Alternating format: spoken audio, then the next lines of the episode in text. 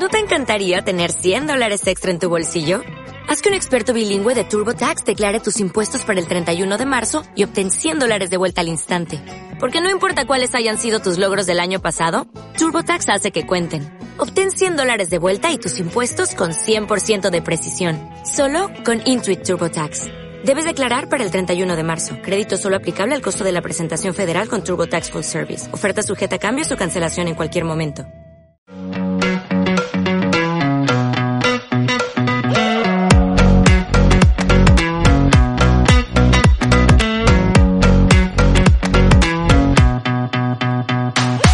Hola, ¿cómo están? Bienvenidos al capítulo 18 del podcast Pensar la Imagen. En esta oportunidad, la idea es que hablemos un poco cómo, cómo analizar una exposición de arte contemporáneo, cómo analizar una exposición de fotografía contemporánea, si es que se puede dividir eso, ¿no?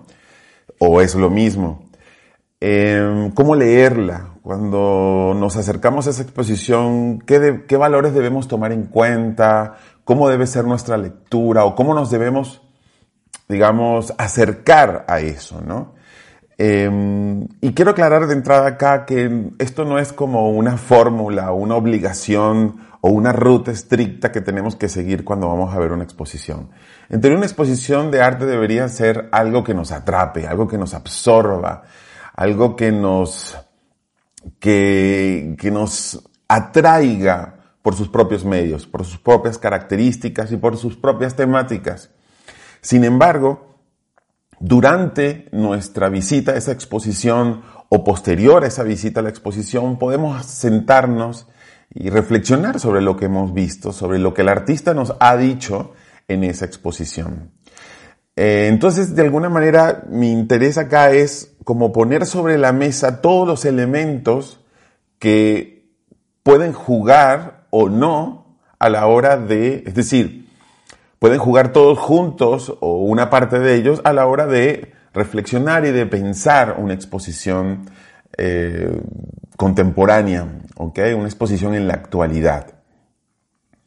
Bienvenidos nuevamente entonces al podcast. Eso es lo que vamos a hablar durante unos minutos. Los invito a suscribirse al canal de YouTube Marcel del Castillo o a seguirnos por las redes. En Instagram estamos como Pensar la Imagen, en Twitter estamos como Pensar la Imagen, en TikTok como Marcel del Castillo, en Instagram también. Pueden seguir las dos cuentas. Ahí voy aportando material prácticamente todas las semanas sobre fotografía, sobre arte, etcétera.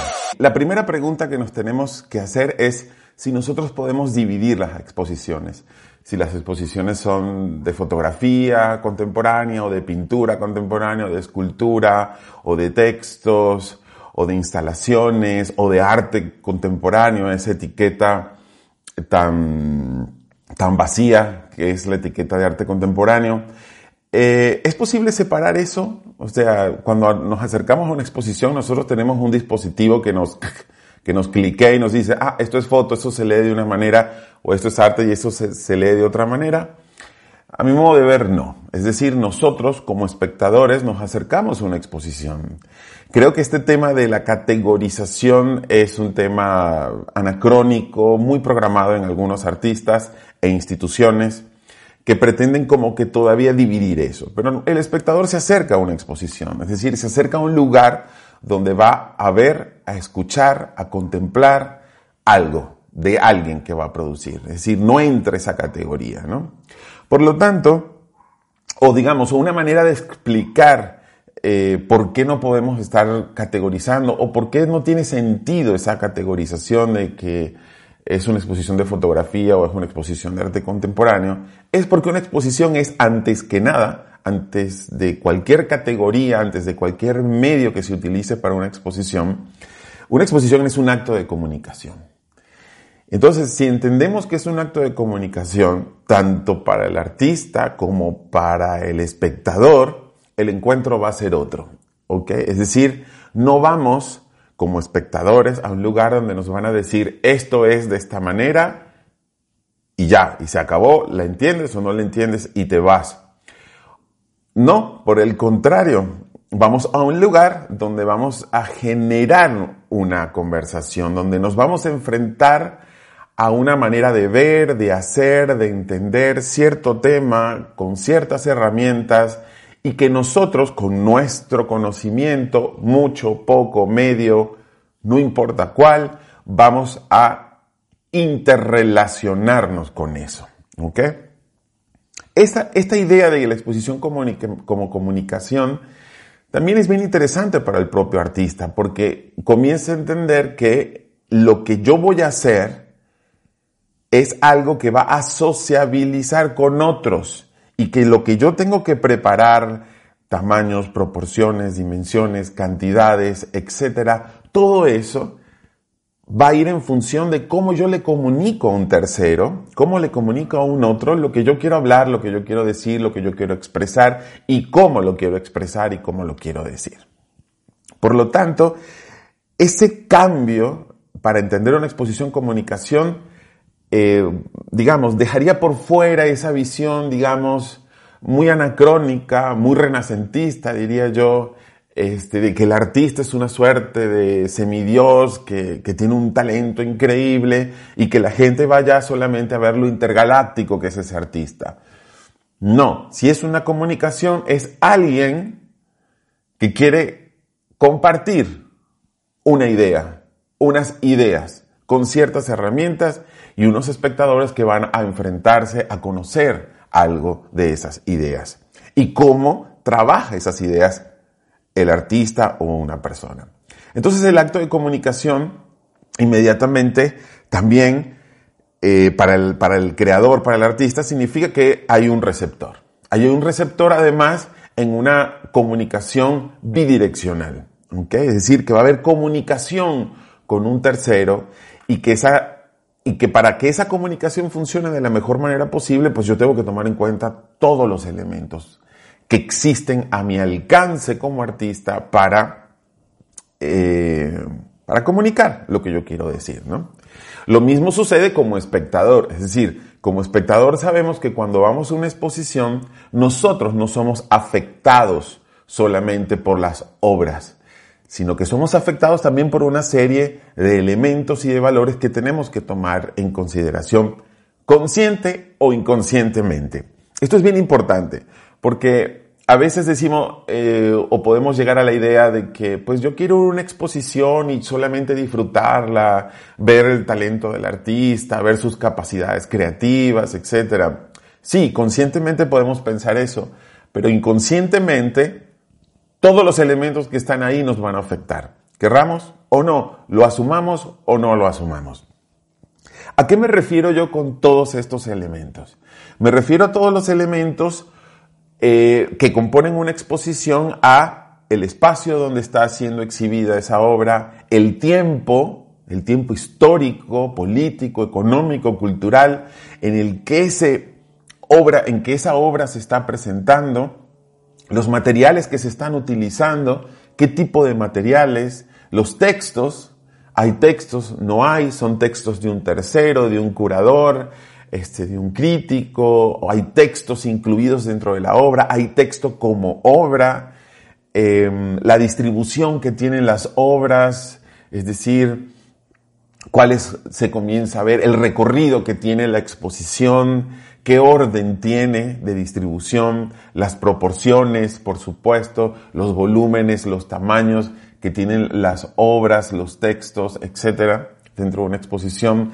Como decía, el recorrido, la iluminación, cómo es esa iluminación, cálida, fría, eh, concentrada, abierta, eh, los colores que se utilizan de fondo en los murales, en las paredes, en el piso, de la misma luz también, y por supuesto las propias obras. Es decir, fíjense cómo cuando nosotros nos acercamos a una exposición, no son las obras solamente las que nos influyen, las que nos afectan nuestra percepción, nuestra lectura, sino es todo el contexto, todo, todo lo que esté ahí, materiales, colores, el lugar es una institución pública, es una institución privada, Em, el tiempo en el que está aconteciendo esto es durante una pandemia, es post pandemia, es durante un, gobierno dictatorial o es durante un gobierno democrático, es durante una crisis económica o no. Todo eso afecta directa o indirectamente, cómo nosotros nos acercamos, cómo, nos,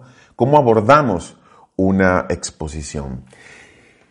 Entonces, el artista tiene que comprender esto. Es decir, que cuando hace una exposición, el artista no solamente debe pensar en su obra, sino cómo esa obra va a dialogar, va a, sociabilizar con el público.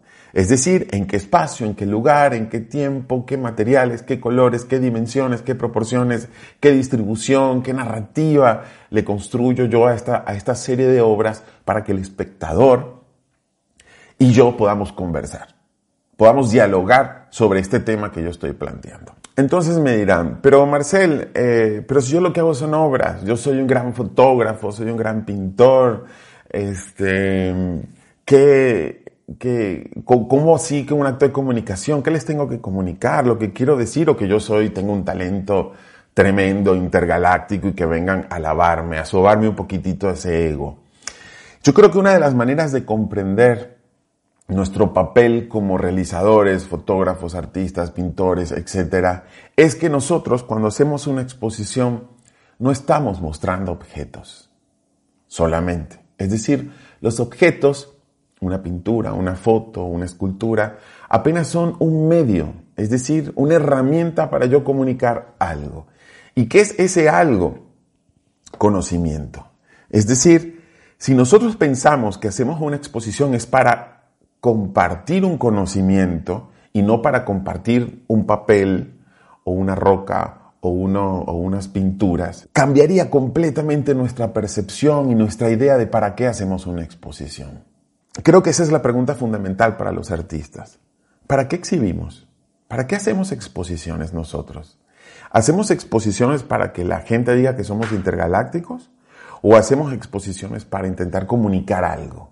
Intentar transmitir, conversar, intercambiar un conocimiento específico sobre una experiencia que yo como artista considero particular, sobre un tema que yo como artista considero urgente y emergente, conversar, compartir, etc. Por lo tanto, lo que está en juego en una exposición es un conocimiento. Un conocimiento que un artista va a compartir, va a confrontar con un espectador. Y ese espectador se va ver afectado por ese conocimiento y se va a ver afectado a partir de su actitud, de sus prejuicios, de sus preconocimientos que tenga sobre el tema o sobre otras, o sobre, en general, sobre su vida. Entonces, eso es lo, bello, lo hermoso de una exposición. Entonces, como espectadores, nosotros lo primero que tenemos que analizar o lo primero que tenemos que tratar de llegar es ¿Qué conocimiento hay aquí en esta exposición? ¿Qué conocimiento me quieren hacer conocer? ¿Qué conocimiento me quieren confrontar o a qué conocimiento me quieren confrontar? Eh, y cómo yo me voy a preparar para ese conocimiento. Por lo tanto, cuando hablamos de, este, de, de una exposición estamos hablando del encuentro de dos del artista con el otro y cómo a partir de ese encuentro un conocimiento se expande, explota, se confronta, se reflexiona. Entonces, si nosotros ya comprendemos que cuando vamos a una exposición es a enfrentarnos a un conocimiento, eh, pues nuestro trabajo de alguna manera es, pues, cómo nos acercamos, cómo la exposición nos está acercando a ese conocimiento y por supuesto cuál conocimiento, qué preguntas sobre ese conocimiento. Entonces, ¿cuáles son los pasos o las posibles rutas para poder leer una exposición en la actualidad y tratar de dilucidar o de confrontarnos críticamente una exposición y tratar de llegar a la idea de que aquí no hay ningún conocimiento, aquí hay mucho conocimiento, aquí hay poco conocimiento, o aquí hay un conocimiento que no está bien comunicado o transmitido, o aquí hay una comunicación que, una manera, unas herramientas de comunicar algo que lo distorsiona, que lo afecta, eh, o lo que estamos viendo es demasiado evidente. Eh, es decir, no nos está aportando absolutamente nada, ¿no? Y yo diría que ese es como el primer paso. El primer paso es nosotros como espectadores abrirnos a esa exposición y detectar primeramente si lo que nos están diciendo es demasiado evidente, lo acabamos de ver en Instagram, en TikTok, en el periódico, en televisión, en la vida cotidiana, o si por el contrario me está llevando a un lugar que yo no conozco, o me está llevando a un tema conocido pero desde otra ruta, desde otro ángulo, con otras herramientas. Para mí eso es lo hermoso, ese descubrimiento es lo hermoso en una exposición. ¿De qué me están hablando acá? Entonces el primer paso para detectar de qué nos están hablando o para nosotros evaluar o acercarnos, aproximarnos a ese conocimiento, sería ubicarlo principalmente en un contexto. Y algunas rutas para comenzar a construir ese contexto tienen que ver con preguntas que nosotros le hacemos a la exposición. La primera es desde dónde nos está hablando el artista.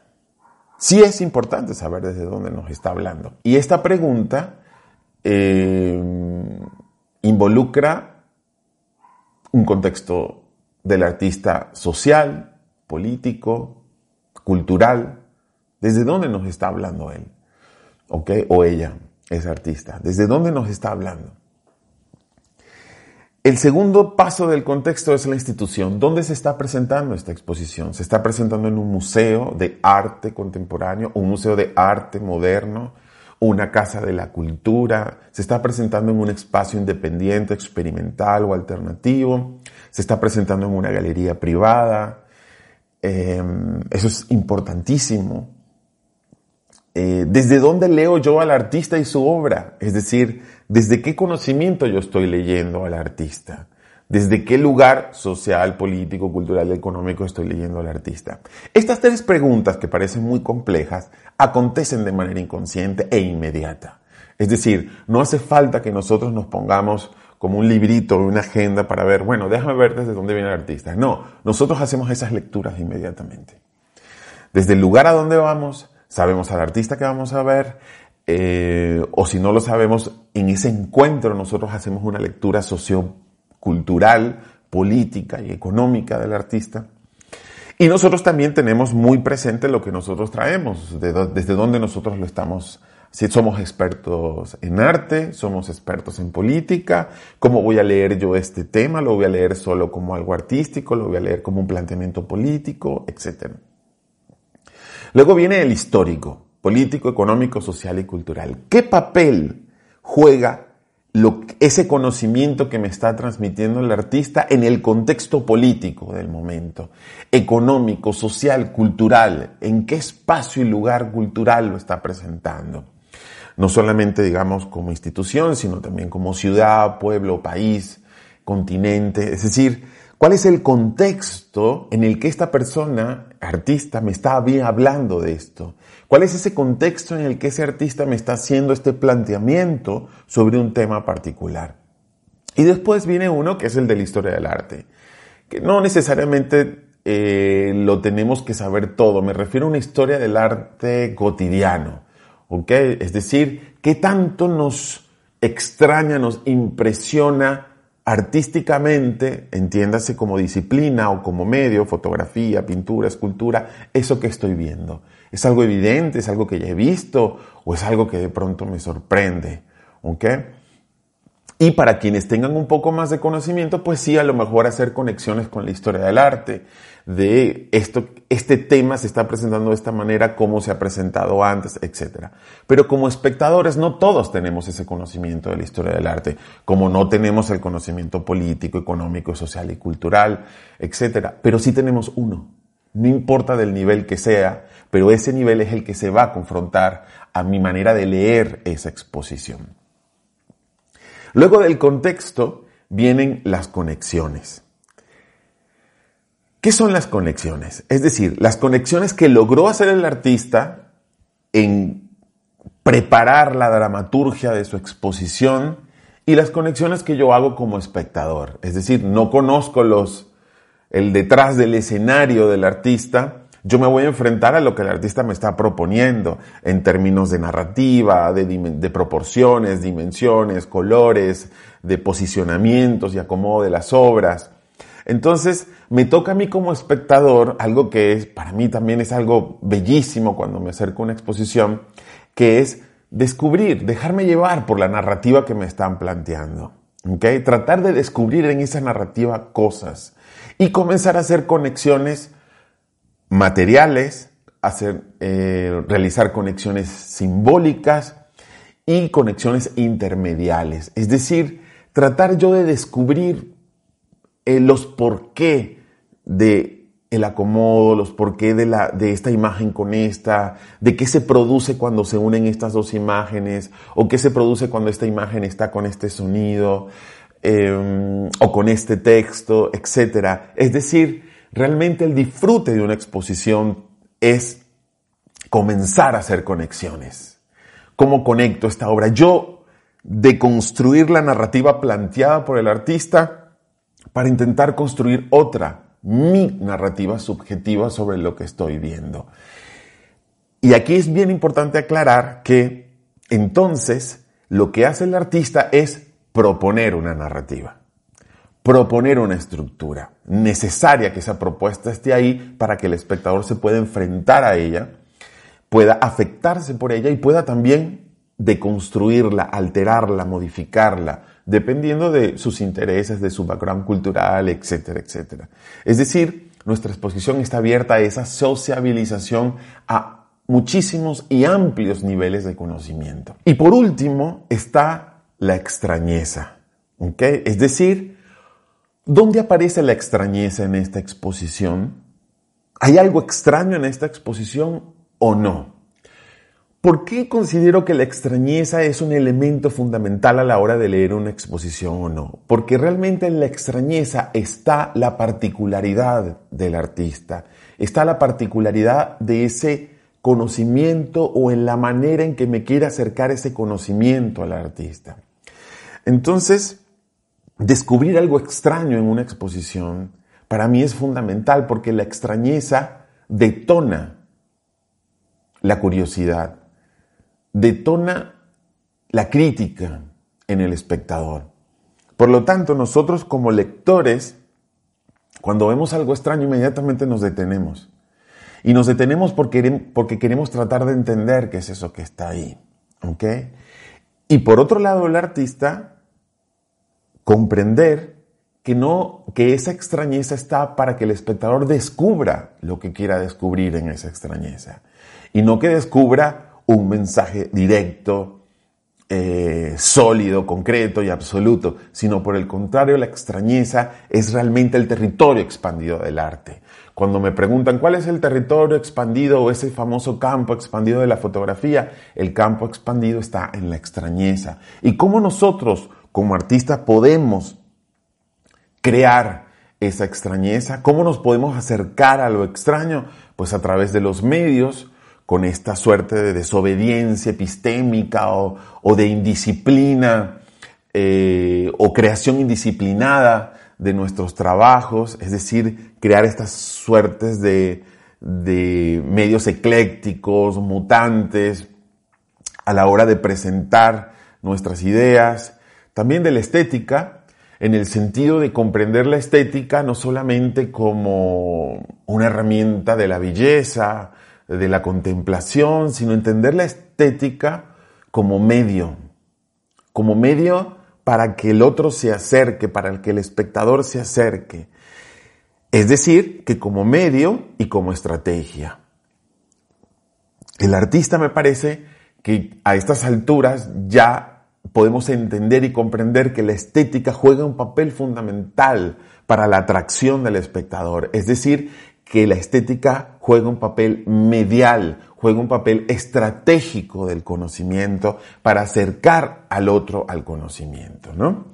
Es una estrategia además sensible, que sensibiliza eh, la mirada, etc. Luego la extrañeza está en la oscuridad. ¿Y a qué me refiero con la oscuridad? Me remito mucho al pensamiento de Giorgio Agamben sobre lo contemporáneo, es decir, esa oscuridad posiblemente está en la extrañeza de la perspectiva, el ángulo de la idea o el conocimiento que estamos tratando. ¿Ok? Es decir, que lo extraño no solamente aparece materialmente con el medio que estemos utilizando, sino que lo extraño también aparece en cómo abordamos el tema, desde qué ángulo. ¿Lo estamos abordando como ya lo aborda todo el mundo, como lo abordan los medios, o estamos tratando de buscar otra ruta de aproximación temática e ideológica a un tema en particular? Y ahí aparece también la extrañeza. Entonces, y un poco para ir cerrando, las tres rutas para nosotros acercarnos a una exposición es contexto, conexiones y extrañeza, entendiendo siempre que estos tres elementos se soportan sobre la idea de un conocimiento, que yo me voy a acercar como espectador y lector a un conocimiento particular, sensorial, personal, colectivo, etcétera, que el artista haya decidido compartir.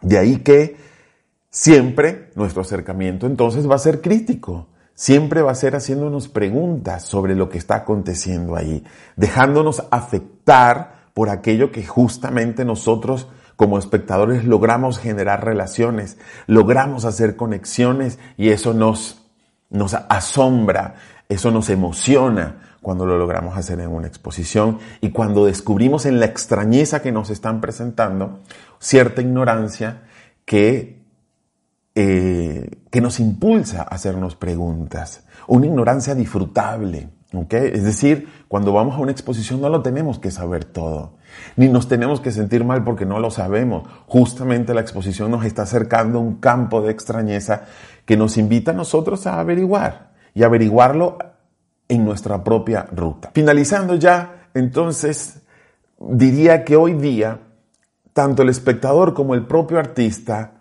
debe concentrar sus fuerzas en ese conocimiento, en entender ese conocimiento que se va a intercambiar, que se va a intercambiar con el otro y que va a sociabilizar. Y que todo lo que hace, fotografía, pintura, etcétera, va en función de ese conocimiento. ¿Ok? Y como espectadores entender que cuando vamos a una exposición vamos a eso. Y que nuestro campo de lectura es muy amplio y que vamos en la búsqueda de ese conocimiento, en cómo se nos presenta ese conocimiento o no. ¿Esto qué quiere decir al fin de cuentas? Que una exposición podrá ser interesante o no podrá ser interesante dependiendo del conocimiento que se está poniendo en juego y de las herramientas, el contexto, las conexiones y las extrañezas con la que ese contexto, con la que ese conocimiento fue tratado para comunicarlo a un tercero y cómo ese tercero pudo hacer conexiones, contextualizar y acercarse a la extrañeza que está planteando el artista. Eso hará de una exposición algo interesante o no interesante, o algo que nos abre el camino eh, al presente o que nos este, aburra como una expresión anacrónica, fastidiosa y repetida del arte.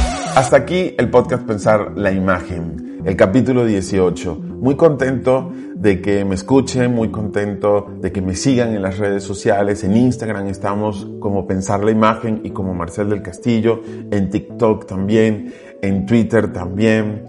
Eh, la idea es compartir estos conocimientos que para nada son absolutos, este, sino que van en constante cambio, en constante transformación. Me encantaría escucharlos. Cuando van a una exposición, ¿cómo se enfrentan? ¿Qué es lo primero que piensan? ¿Qué es lo que quieren buscar en una exposición como espectadores? Y también como artistas, ¿qué es lo que buscan cuando exponen? ¿Qué, qué, cuando se proponen hacer una exposición, de verdad, ¿qué es lo que desean que suceda con esa exposición?